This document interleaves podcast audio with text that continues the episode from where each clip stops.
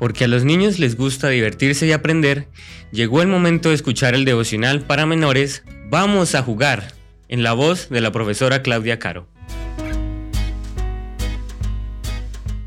Muy buenos días mis niños, ha llegado la matutina de menores.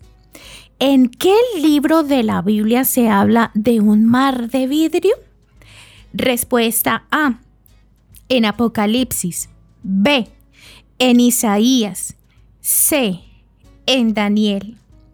Vamos a buscar en nuestras Biblias en el libro de Apocalipsis capítulo 4 versículo 6.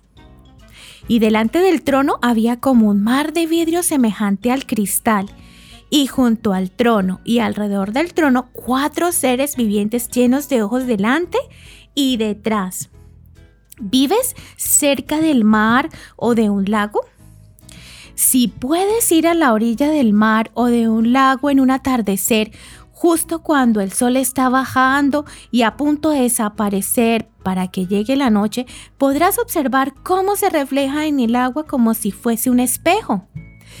¿Puedes imaginarte cómo era el mar de vidrio que vio Juan delante del trono de Dios? Juan lo menciona dos veces en el libro de Apocalipsis, el último libro de la Biblia.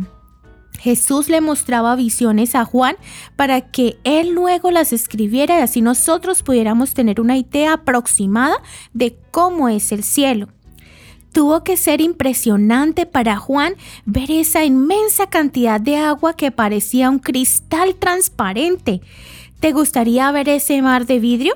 Pues dice Juan que un día todos los que crean en Jesús estarán de pie sobre ese mar de vidrio cantando el himno de Moisés y del Cordero. Y no se hundirán. Juan dice que están de pie, de modo que podrán caminar y correr por encima de ese mar de vidrio. ¿Te lo imaginas? Quizá no sea agua lo que haya debajo de ese cristal, pero así lo describe Juan. A lo mejor ese mar de vidrio se parece al impresionante mirador de cristal que se encuentra en el Gran Cañón del Colorado, llamado Skywalk. Es como si caminaras por el cielo sobre el cristal. Es algo impresionante. Pero estoy segura ah, de que será mucho más impresionante caminar sobre el mar de vidrio del cielo, ¿no crees?